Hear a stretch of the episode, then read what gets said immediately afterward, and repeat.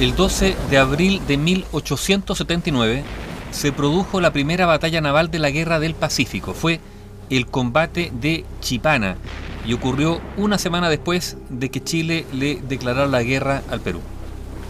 Ese día, a unos 25 kilómetros al norte de la desembocadura del río Loa, cerca del mediodía, la cañonera chilena Magallanes, al mando del capitán de fragata Juan José Latorre, enfrentó a las corbetas peruanas Unión y Pilcomayo. La nave chilena navegaba desde Antofagasta con rumbo a Iquique, llevando importante correspondencia de guerra, y justo ahí fue interceptada por los buques peruanos que eran superiores no solo en su andar, o sea, en su velocidad, sino también en su capacidad de fuego, en la artillería.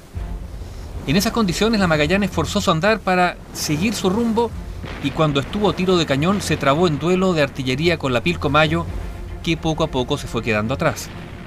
Después de una hora de combate, la Unión quiso cortar la proa, o sea, interceptar el rumbo de la Magallanes.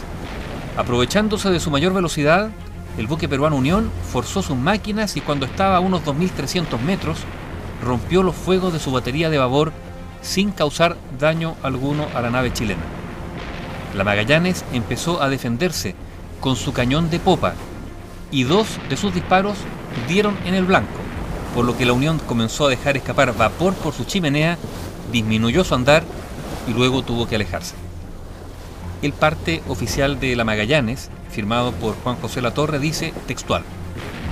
A las 12.55 pm, dos granadas de nuestras colizas alcanzaron el blanco. Es muy posible que hayan reventado dentro del buque causándoles serias averías.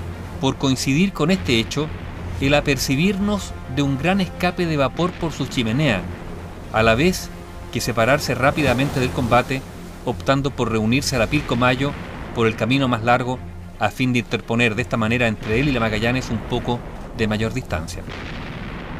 Y agrega, reunidos de nuevo los enemigos, prosiguieron su movimiento de avance, desistiendo sin embargo momentos después que pusieron proa a tierra dirigiéndose a Guanillos. Por nuestra parte, se prosiguió con rumbo a Iquique, dice este parte oficial de Juan José Latorre, el capitán de la Magallanes.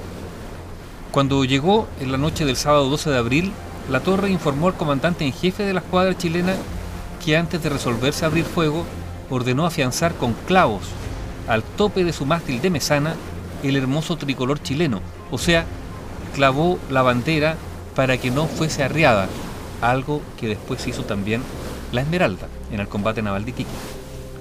Por su parte, la página de la Marina de Guerra del Perú relata así el primer enfrentamiento naval de la Guerra del Pacífico. Dice, al iniciarse la guerra con Chile, los buques peruanos tuvieron que ser reparados. El 7 de abril zarparon del Callao las corbetas Unión y Pilcomayo.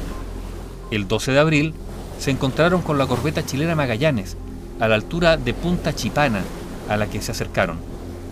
A las 11.15 horas, al estar cerca los buques, se izaron los pabellones de combate. La Unión, para no perder distancia al blanco, ordenó a la Pilcomayo que rompiera los fuegos. De esta manera, el buque más pequeño de nuestra armada fue quien disparó el primer cañonazo de la campaña naval. Un disparo desde la Unión destrozó el bote que la Magallanes tenía al costado. El comandante chileno La Torre, al verse amenazado, decide romper la correspondencia secreta que llevaba para su ministro de Guerra y Marina. Desde las 2.40 pm, los buques peruanos empiezan a perder distancia debido al mal estado de sus viejas calderas. En total, se dispararon 226 cañonazos, de ellos 184 peruanos. Esa es la versión peruana, porque como ustedes pueden ver, hay versiones distintas para el combate de Chipana, la primera batalla naval de la Guerra del Pacífico, registrada ese 12 de abril de 1879.